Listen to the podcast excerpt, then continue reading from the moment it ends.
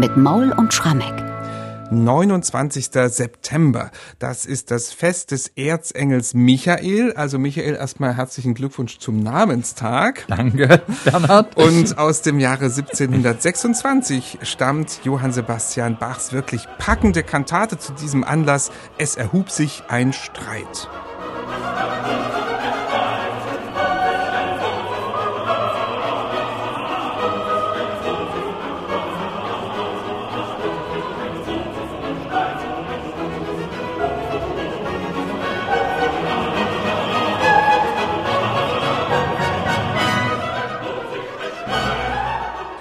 Ja, Michael, bevor wir auf die wirklich packende Musik, ich habe schon gesagt, dieser Kantate näher eingehen, erst einmal eine grundsätzliche Frage.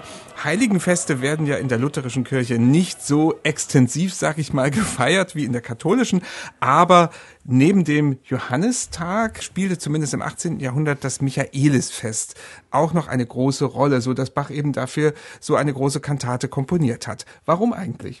Ja, also Bernhard, das hat jetzt nichts mit mir zu tun, auch nichts damit zu tun, dass ich selber Michael aus Engelsdorf stamme, sondern nein, äh, der Erzengel Michael, da hat die lutherische Kirche Kirche offensichtlich eine Ausnahme gemacht, weil der so wichtig ist. Ihm wird ja auch ein Episteltext gewidmet, nämlich der zum Michaelisfest.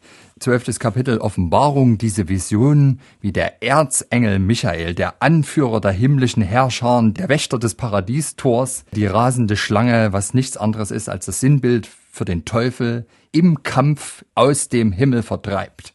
Und das ist natürlich ein ganz großer Sieg, auf den wir alle Protestanten wie Katholiken stolz sein können, den wir immer wieder herausfordern wollen, weil der Teufel nun mal im Himmel nichts zu suchen hat.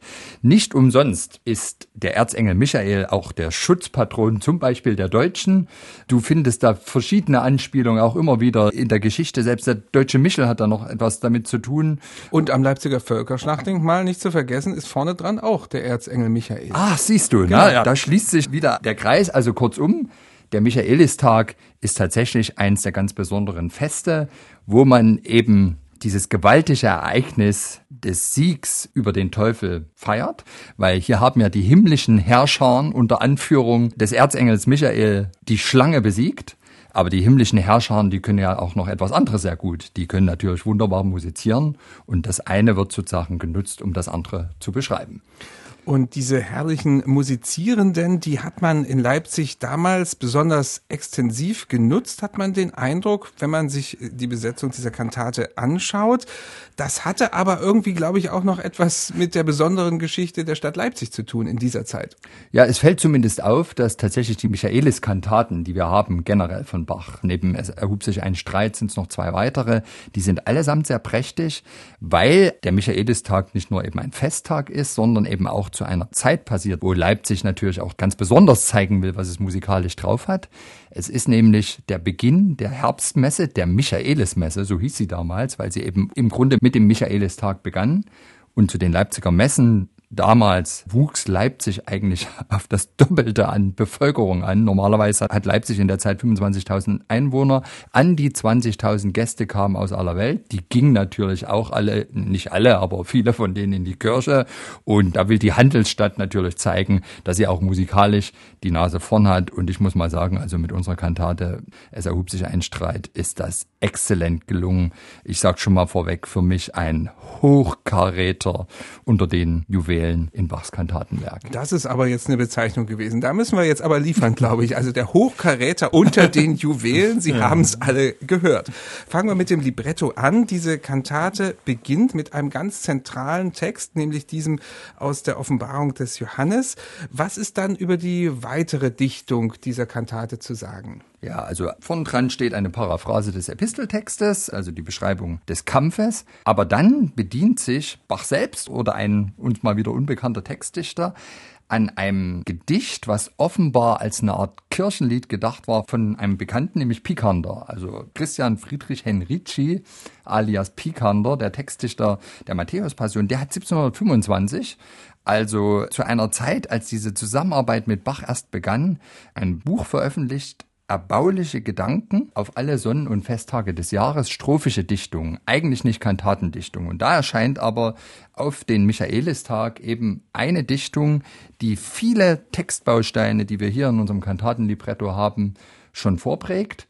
Und nun könnte es natürlich sein, dass Picander selbst dann im Jahr 1726, ein Jahr später, sozusagen diese strophische Dichtung Bach mundgerecht für eine Kantate macht. Wir zweifeln ein bisschen, weil an einigen Stellen sind die Reime etwas ungeschickt. Da gibt's dann so doppelte Reimworte und sowas. Manche haben deswegen sogar schon gesagt, vielleicht war es ja Bach selber, der den Text zusammengestoppelt hat. Ich weiß es nicht, bloß wir können tatsächlich sagen, die handwerkliche Qualität der Dichtung rückt völlig in den Hintergrund, weil die musikalische Umsetzung einfach atemberaubend ist. Und das können wir am Eingangschor gleich sehr deutlich zeigen, denn der hat mehrere Besonderheiten und hat möglicherweise auch Vorbilder. Sprechen wir doch erstmal darüber. Ja, also für Bach war jetzt natürlich die Aufgabe, dieses Schlachtengetümmel, Michael besiegt den Drachen, in Musik zu setzen. Und er war dann nicht der Einzige der das getan hat. Das haben Generationen von Kirchenmusikern gemacht und auch in seiner Familie hat das einer mal ganz besonders toll gemacht und vielleicht auch gewissermaßen vor den Ohren des jungen Johann Sebastian Bach. In Eisenach war ja der Stadtorganist Bachs Großonkel Johann Christoph Bach und von dem haben wir eine Vertonung dieses Episteltexts. Es erhub sich ein Streit, ein riesengroßes Klanggemälde. Es geht erstmal los, dass zwei Bässe sich da die Bälle zuspielen und singen, es erhub sich ein Streit, es erhub sich ein Streit und es kommen nach und nach immer mehr Instrumente und ein riesiger Chor dazu und du hast wirklich vor dir ein Schlachtengemälde sondersohne. Und Johann Sebastian Bach scheint dieses Stück von seinem Großonkel sehr verehrt zu haben. Wir wissen sogar, dass er es offenbar in den 1740er Jahren in Leipzig aufführte. Karl Philipp Emanuel Bach schreibt nämlich später, also Bachs zweitältester Sohn, sein Vater habe es einmal in Leipzig gemacht und jedermann wäre über den Effekt erstaunt gewesen. Mhm. Und Karl Philipp schreibt wohlgemerkt in den 1770er Jahren, ich selbst würde es hier in Hamburg gern einmal machen. Karl Philipp ist ja Hamburger Musikdirektor.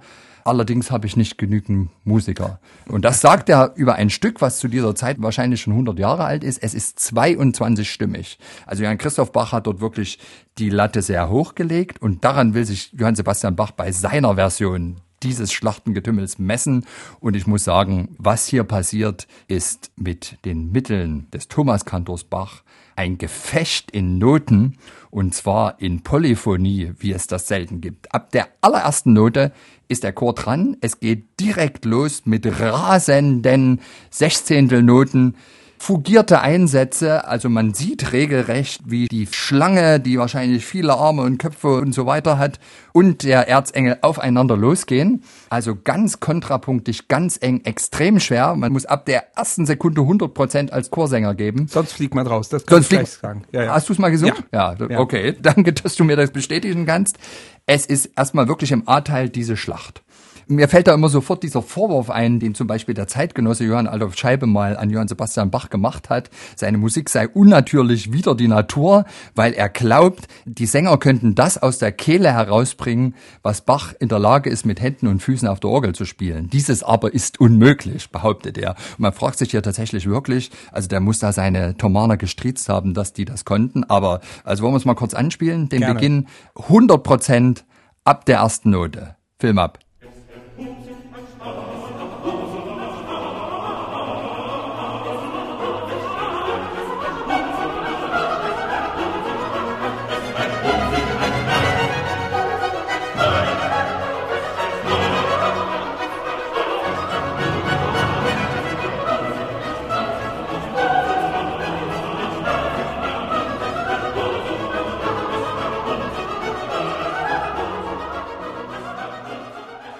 Und jetzt zieht sich das in dem A-Teil, also der Kampf, und dann kommt irgendwann die Erlösung. Und das ist ganz toll gemacht. Also erstmal lautet ja der Text, es erhub sich ein Streit, die rasende Schlange, der höllische Drache stürmt wieder den Himmel mit wütender Rache.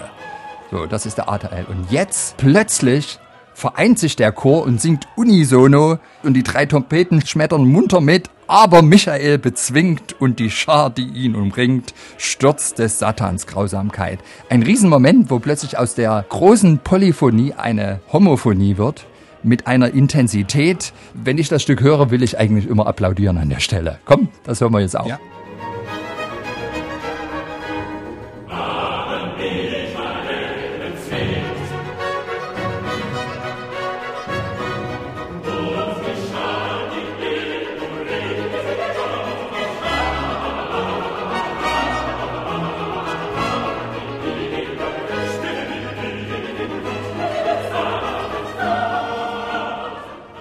Der Mittelteil und der Witz ist, dass es hier plötzlich eine Da Capo-Form gibt.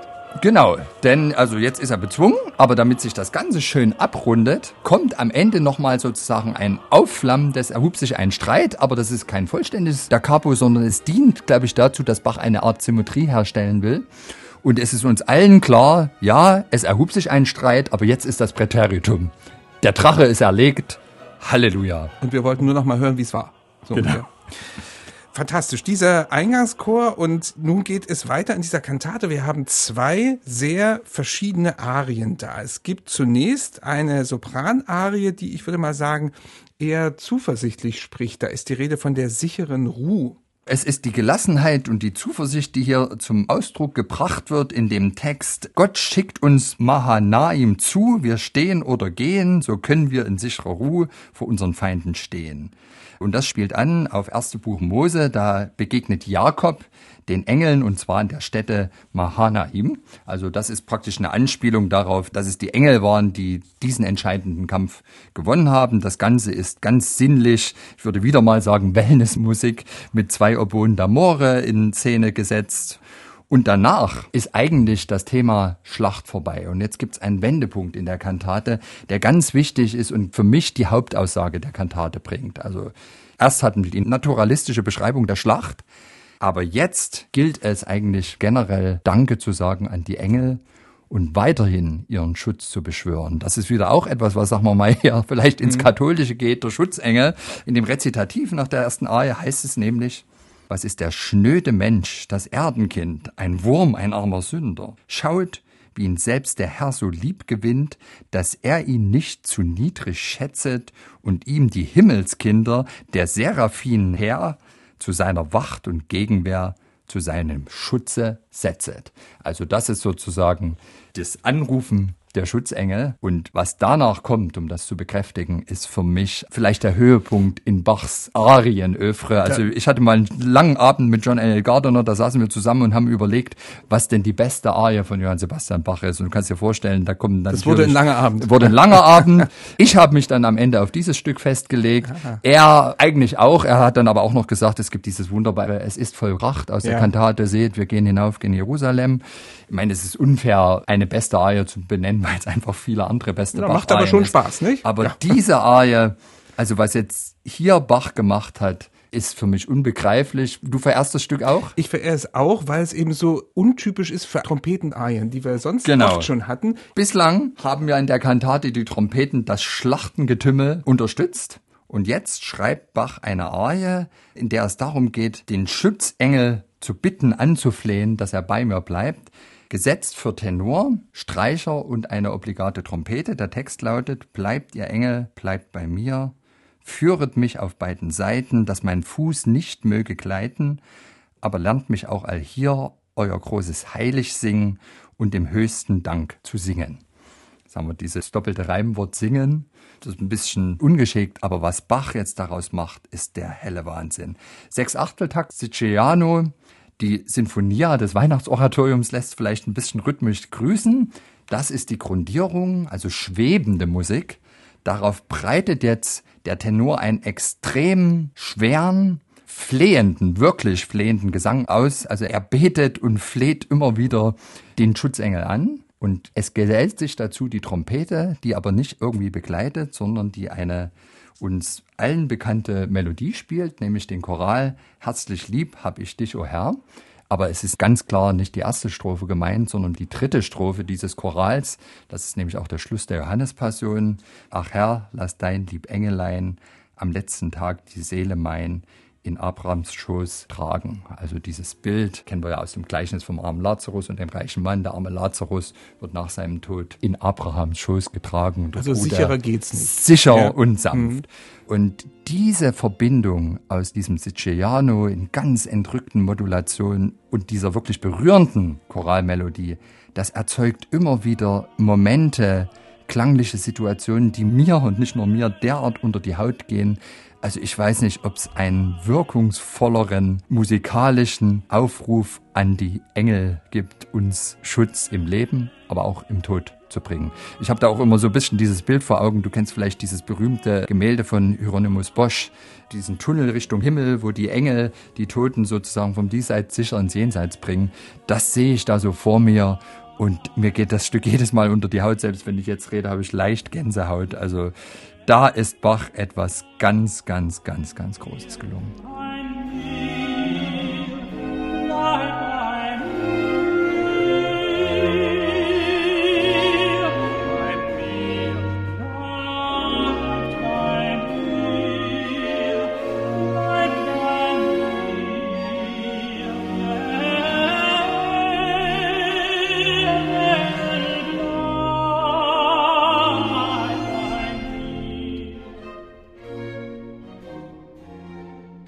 Die Engelarie, können wir sie so nennen, aus der Kantate Es erhub sich ein Streit zum Michaelisfest komponiert, 1726 von Johann Sebastian Bach.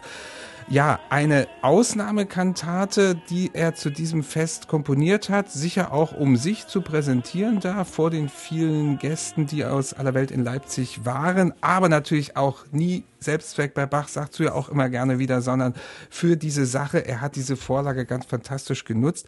Könnten wir vielleicht nochmal zusammenfassen, eine Kantate, die so vom Kampfgetümmel ausgeht, aber dann eben einen unglaublich verklärten Triumph findet. Ja, Frieden, ja. Und äh, tatsächlich mit der Arie ist ja auch äh, die Kantate nicht zu Ende. Hinten raus kommt dann noch ein Choralsatz. Lass dein Engel mit mir fahren, auf Elias Wagen rot und mein Seele wohl bewahren, wie Lazrum nach seinem Tod. Lass sie ruhen in deinem Schoß, erfüll sie mit Freud und Trost, bis der Leib kommt aus der Erde und mit ihr vereinigt werde. Und auch den tut Bach auf eine Art und Weise instrumentieren, indem die drei Trompeten da nochmal Glanz obendrauf setzen.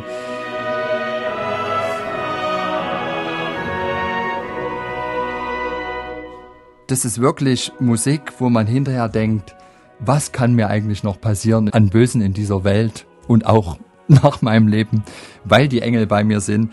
Ich glaube, dass es Bach hier ganz wichtig war, zum Ausdruck zu bringen, vielleicht auch sein musikalisches Verhältnis und auch seine Hoffnung zu den Engeln. Ich selbst muss bekennen, wenn ich manchmal nicht weiter weiß, in Momenten, das hat man ja manchmal im Leben, dass irgendwie gerade der Ausweg fehlt, dann höre ich mir manchmal nicht die ganze Kantate, aber auf jeden Fall diese Bleibt der Engel bleibt bei mir Aria an, nur auch noch ausgerechnet auf den Michaelistag komponiert.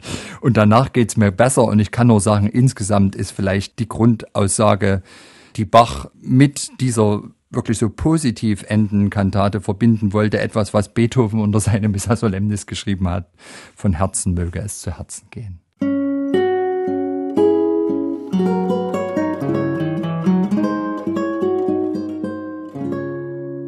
MDR Classic